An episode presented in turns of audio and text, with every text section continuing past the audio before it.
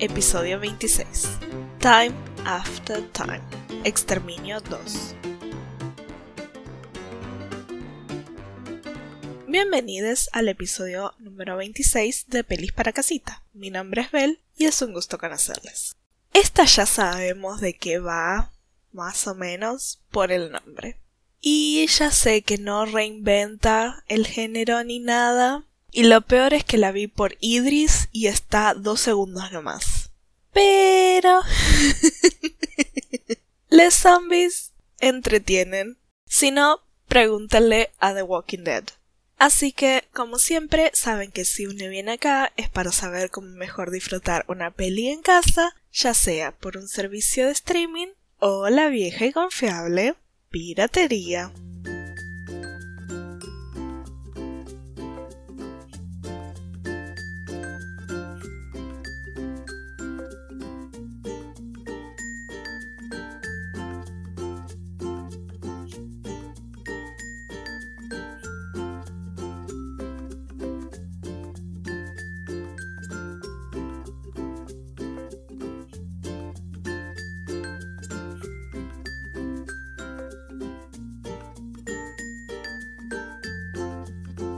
No sé de dónde saqué la idea de que el resumen que leí le echaba la culpa a la doctora, pero viéndola y releyendo por internet, nada que ver. Así que ya de una me encontré agradablemente sorprendida. De una ya les aviso que no es ninguna obra de arte y como dije tampoco reinventa el género, pero estaba Idris y nunca antes la había visto, así que ¿por qué no? La respuesta es no me perdía de nada.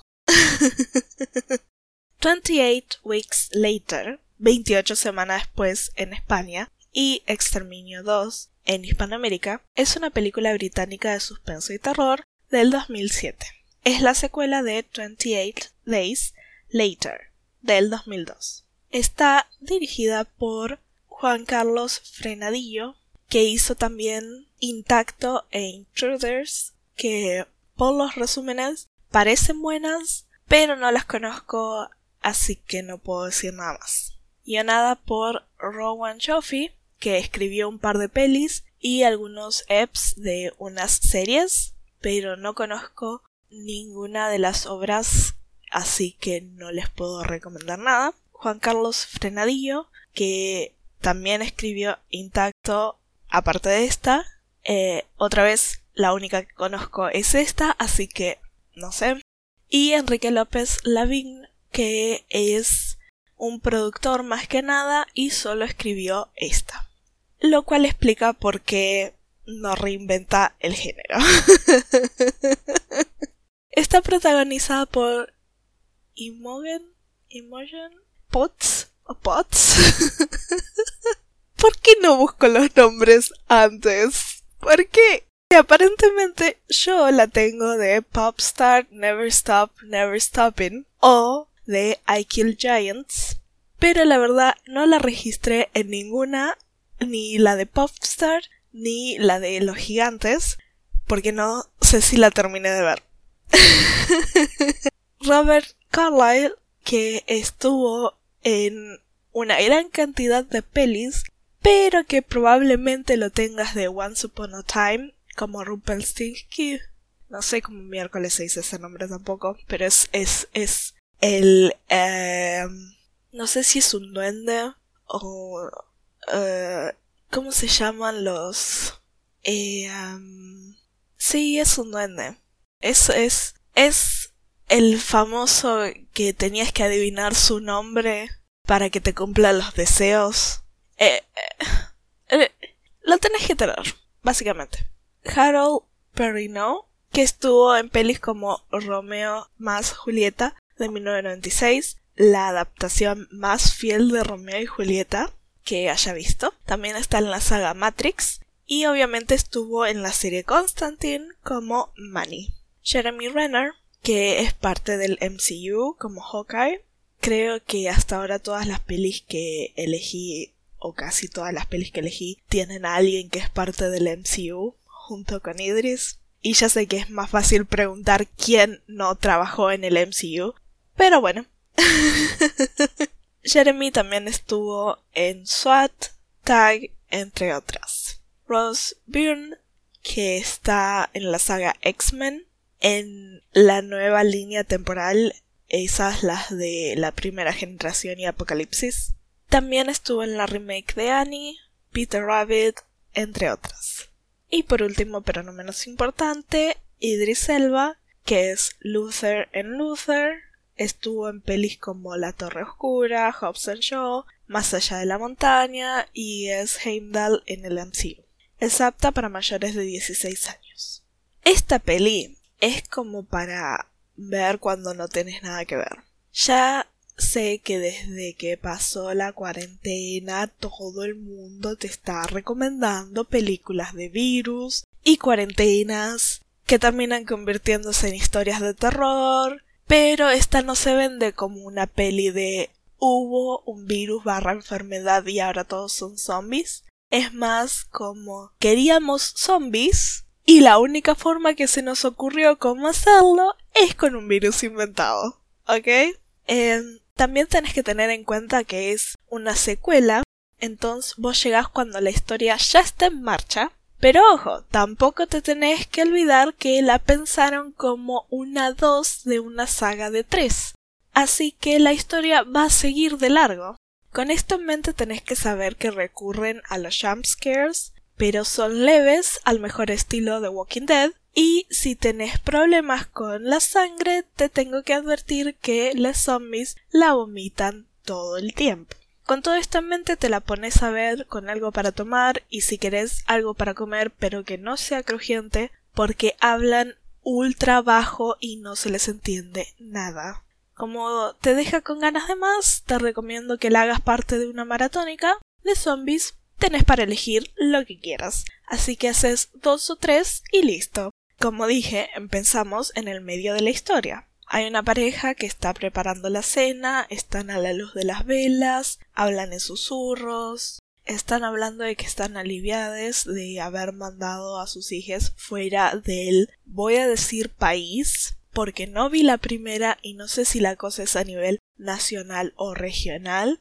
Asumamos que es nacional, entonces fuera del país y se salvaron de esto.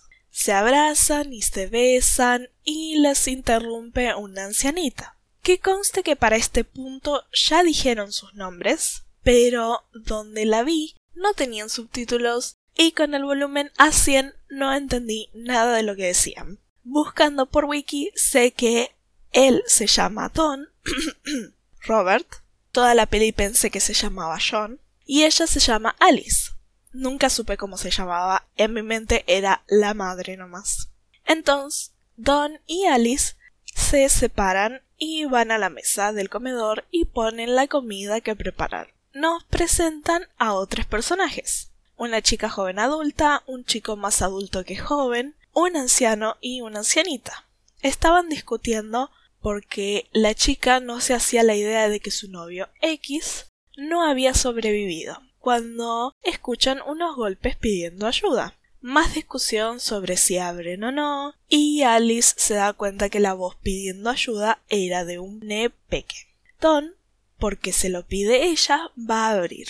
Y era un nene que les dice que estuvo huyendo desde un lugar muy lejano. Todos parecen tranquilizarse y la chica va a abrir una ventana. Acá tengo que aclarar. Todas las puertas y ventanas estaban tapiadas con maderas y trapos para que no pase ni la luz ni el sonido. Y cuando digo abre una ventana, me refiero a que sacó un trapito para hacer un agujerito.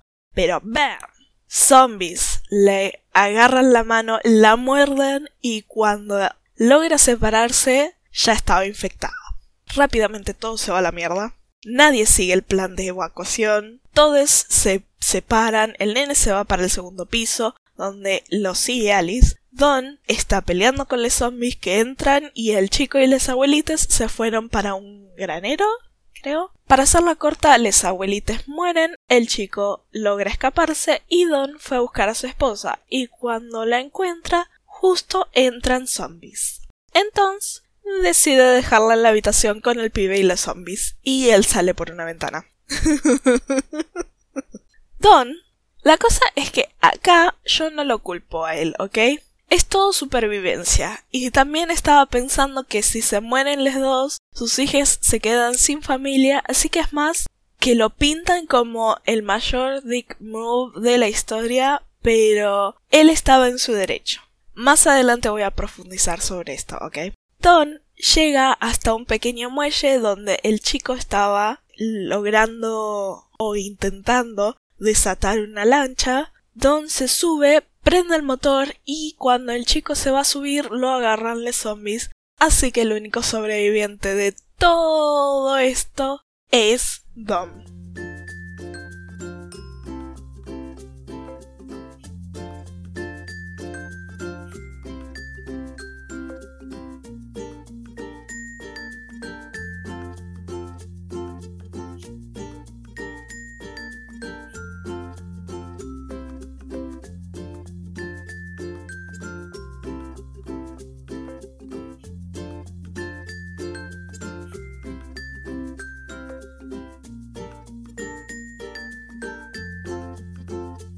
Cosas que hay que saber, aka spoilers. Si no quieres spoilers, te recomiendo que saltes a la sección parecidos pero no tanto.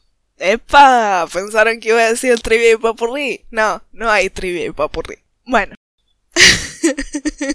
Lo genial de esto es que te hacen una línea temporal, contándote qué pasa en determinados días, por ejemplo, dos días después, 15 días después, etc., hasta llegar al título de la peli 28 semanas después. Una voz en off nos cuenta que los zombies murieron de hambre después de haber matado o convertido a la mayoría de la población y ahora el ejército de Estados Unidos y según Wiki fuerzas de, fuerzas de la OTAN estaban repoblando un área de Londres con grandes restricciones. Seguimos a un grupo de gente que estaba regresando y entre ellas unas niñas. Una chica que yo durante toda la película pensé que se llamaba Sam, pero resulta que es Tammy, Imogen, Imogen, y su hermanito Andy. Una oficial médica les atiende y les dice que no se preocupen que estaba todo bien, ella es Scarlett, Rose. Scarlett se queja con Stone, Idris, de que nadie le dijo que iba a estar dejando entrar niñas y que los procedimientos que tenían en posición no tenían en cuenta el metabolismo del Speckens. Entonces Stone le dice que no se preocupe, que si llegaba a haber un mínimo indicio de virus, las órdenes eran matar. Tammy y Andy se encuentran con su padre, que es Don, que les cuenta que es como el encargado de mantenimiento de todo el distrito y que por eso tiene tarjeta de acceso para todos lados. El distrito estaba cubierto de soldados, entre ellos un francotirador llamado del cual nunca me enteré el nombre, pero según la wiki es Doyle, Jeremy, que se entretienen espiando a los civiles. Esto lo menciono porque la peli pasa como cinco minutos presentándonos a los francotiradores porque nos mostraron eran todos hombres. También hay un helicóptero manejado por un soldado que también recién ahora me entero el nombre es Flynn, Harold, y nos muestran en la peli que los soldados están aburridos y quieren dispararle algo, que solo cuidar civiles les está, se les está haciendo eterno. Don lleva a Tammy y Andy a su departamento que es un penthouse. Les dice que cuando abran más distritos va a buscar una casa. Las niñas le dicen que quieren ir a su casa y él les dice que no se puede. Acá ellas le piden que les cuente cómo murió su madre y bueno, mi entendimiento con Don se acabó. Porque Don se hace el héroe, ¿ok? No tendría que haberlo hecho, pero dice que eh, sí, estaban refugiándose en una casa con un par de personas, que vinieron los zombies y atacaron y mataron a la madre, que él no la pudo salvar, pero que volvió para confirmar que ella estaba muerta y que él no pudo hacer nada. ¿Por qué mentir? No le beneficia a nadie, lo hace sentir peor a él. Y acá es donde creo que metió la pata. Tendría que haber dicho la verdad y punto. No lo hace. Así que sigamos. Esa noche, Andy sueña con su mamá y sueña que se estaba olvidando de cómo ella se veía. Es más una pesadilla que un sueño, pero bueno. Entonces él le dice a su hermana y ella le promete que a la mañana siguiente lo iban a solucionar. Dicho y hecho, se escapan del distrito 1, por suerte les ve Doyle y avisa por radio que les busquen. Ellos van a su antigua casa, antes se roban una moto de delivery, muestran un montón de cucarachas, un asco, y algunos esqueletos también. En su casa agarran una foto de la mamá de Andy con Andy y Tammy empieza a preparar una mochila con cosas que se quería llevar. Andy estaba inspeccionando la casa y escucha un ruido en el ático. El ático estaba lleno de comida pudriéndose y escrituras sin sentido en las paredes. Y en el reflejo del espejo, Andy ve una sombra moverse. Piensa que es la hermana y se acerca y de atrás de un sillón sale la madre, Alice. Ella está con la apariencia de las infectadas, pero puede hablar. Y lo llama por su nombre. Se abrazan y acá parece que la enfermedad quiere tomar posesión porque no lo quiere soltar. Eh, se empieza a escuchar como un helicóptero y de repente entran en la casa los soldados, se llevan a las niñas y agarran a Alice que empieza a gritar que la dejen, que quiere ver a sus hijas, que la suelten, etc. De vuelta en el distrito, en la base militar, le hacen un super lavado de desinfección a Alice que está a esto de ser tortura y después la atan a una camilla para que la pueda ver Scarlett. Ella le dice que todo va a estar bien, que no tiene de qué preocuparse, que todo es procedimiento, que una vez que analice la sangre de Alice va a poder ver a sus hijas. Y Alice parece tranquilizarse con esto. A Don lo, lo van a ver unos militares y le dicen que encontraron a sus hijas y que también encontraron a su esposa. Acá.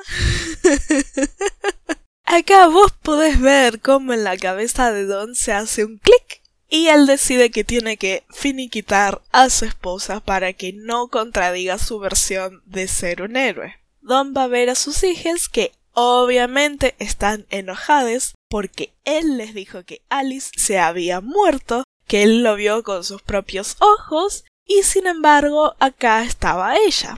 También le dicen que la quieren ver, entonces Don les dice que él lo va a arreglar. Scarlett está discutiendo con Stone sobre qué van a hacer con Alice, porque al parecer ella tiene una inmunidad natural, o sea, está infectada pero no está enferma, creo que es eh, portadora la palabra, pero que todavía puede infectar a la gente. Alice, eh, digo Scarlett, dice que podrían usar a Alice para desarrollar una vacuna. Stone le dice que no, si tiene el virus, la tienen que matar.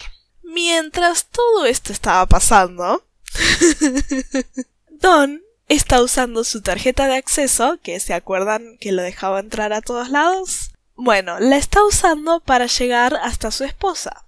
Lo hace y acá hablan pero él tiene un acento muy fuerte y ella está susurrando todo, así que no entendí una miércoles. Lo que estaban diciendo, a grandes rasgos, creo que él estaba pidiendo perdón o algo como parecido para intentar acercársele a ella y ella termina diciéndole que lo ama. Acá se besan y lo ponen en primer plano para mostrarnos la saliva y como para que quede bien claro que ella lo infectó, ¿ok? Cuestión es que cuando ella ve que lo está consumiendo la enfermedad, tiene así como una sonrisa de jodete hijo de puta por haberme dejado sola en una casa llena de zombies, te mereces esto. Pero tenemos que tener en cuenta que la enfermedad se llama furia o rage en inglés y al parecer te potencia el odio. Y bueno, la cosa es que cuando Don, ahora un zombie, la ve a ella, nos muestran como los flashbacks de el momento en la cabaña y eso, junto con el sentimiento de que ella estando viva le arruinó la imagen de héroe, hacen que él se vuelva contra ella y le empieza a pegar, golpear, morder y le saca los ojos. Dicho esto, lo digo porque al parecer es el movimiento típico de la enfermedad y que según las páginas de internet pasa bastante en la primera peli, entonces es como un throwback. Eh, a mi parecer era innecesario, ¿ok? La tipa ya estaba muerta. Bueno, al parecer no pierden completamente la cabeza los zombies, porque de alguna forma Don logra salir de la habitación y moverse por la base sin que le detecten, matando a cualquiera que se le cruce en el camino, yendo para donde estaban sus hijas. Cuando descubren los cuerpos, creo que fue Stone, y si no, no importa, entran en código rojo y empiezan a sacar a todos los civiles de sus casas para llevarles a un subsuelo o sótano o lo que sea a todos juntos. Las niñas estaban soles porque el guardia que estaba con ellas les dijo que ya volvía y cuando sale de la vista de las niñas lo agarra Don y chao guardia. Piensan que les van a atacarles zombies justo en el momento les salva Scarlett. Scarlett, Tammy y Andy estaban intentando salir de la base antes de que les agarren los zombies, pero se cruzan con el caudal de gente que estaba siendo llevada para el sótano y se separan.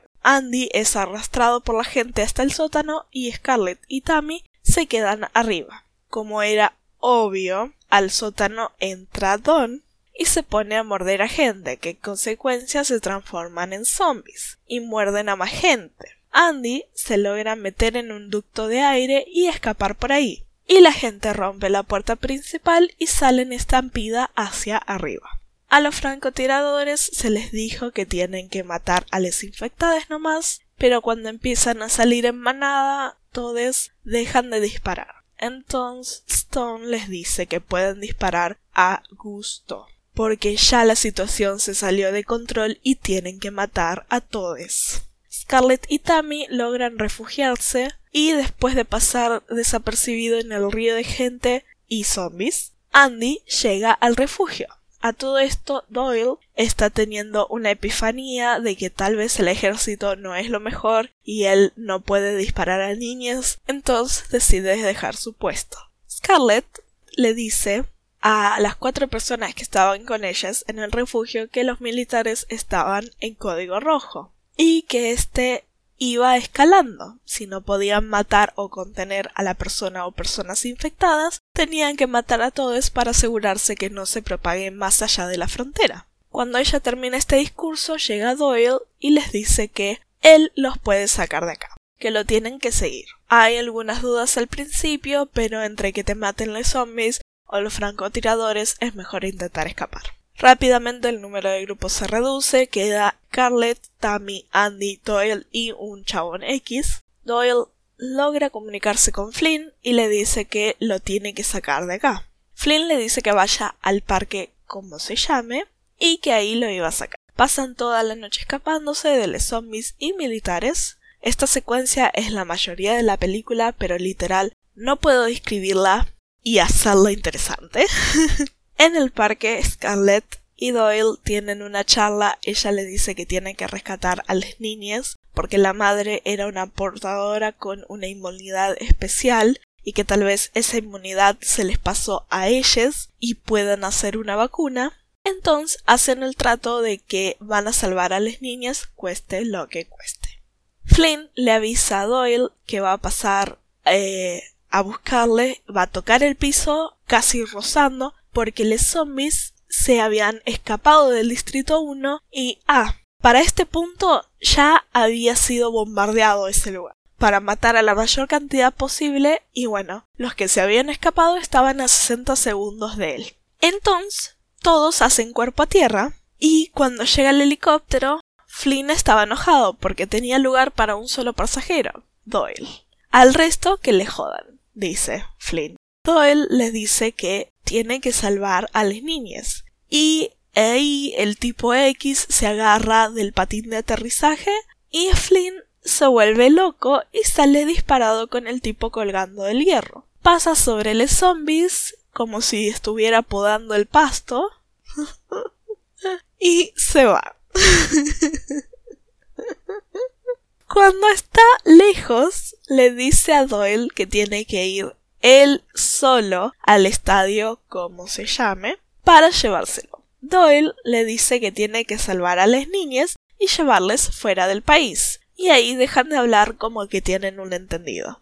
De camino al estadio se muere Doyle Scarlett y vuelve a aparecer Don, que muerde a Andy. Y Tammy mata a Don y le dice a Andy que ella se va a quedar con él pase lo que pase. Andy se va corriendo, se tropieza, se da cuenta de que no se está transformando, entonces Tammy le dice que todo va a estar bien. Llegan con Flynn, que estaba estacionado. No. Eh, había aterrizado. Esa era la palabra que estaba buscando. había aterrizado el helicóptero en el medio del estadio y les apunta con un arma preguntando dónde está Doyle. Ellos les dicen que son ellos soles. Entonces él les sube al helicóptero. La peli termina con una imagen del helicóptero abandonado, con alguien pidiendo ayuda por la radio, hablando mitad francés, mitad inglés y una toma de un montón de infectados saliendo de algún lado cerca de la Torre Eiffel. Fin. Como dije, esta es la segunda película de lo que se suponía iban a ser tres. La tercera nunca llegó, aunque el director Boyle dice en 2019 que él y Garland estaban discutiendo la posibilidad de que la tercera se realice, pero no tengan muchas esperanzas porque eso lo vienen diciendo desde el 2007.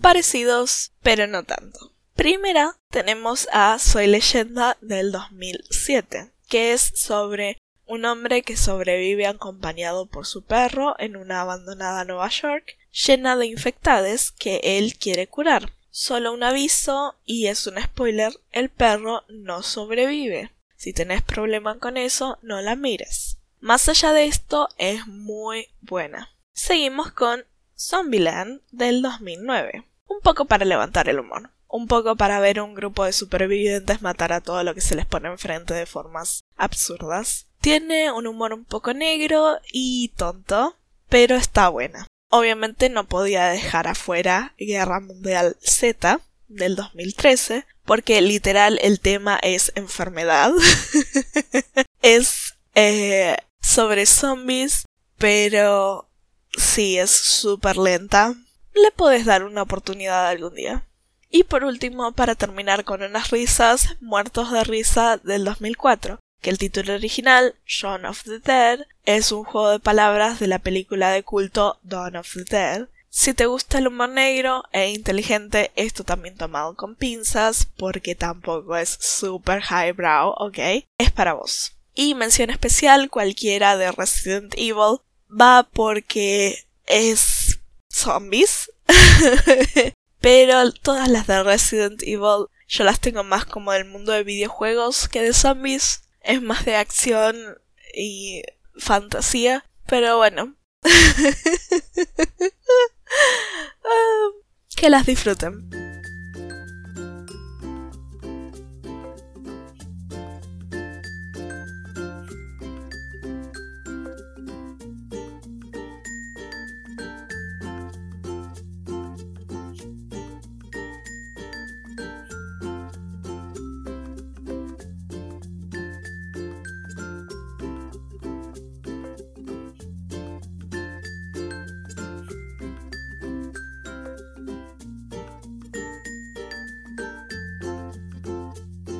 Hasta acá llegamos, eso es todo lo que tengo hasta ahora. La verdad está buena, pero es así como para ver al pasar, no tenés como que darle un lugar importante. ¿Entretiene?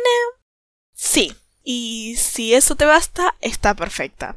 Si no fuera porque está Idris Elba, no la hubiera visto. Porque nunca me llamó la atención y tampoco se destacó. Entonces, es como que hay miles de mejores pelis sobre el tema. A lo que voy es que si la miras, no vas a pasar un mal rato.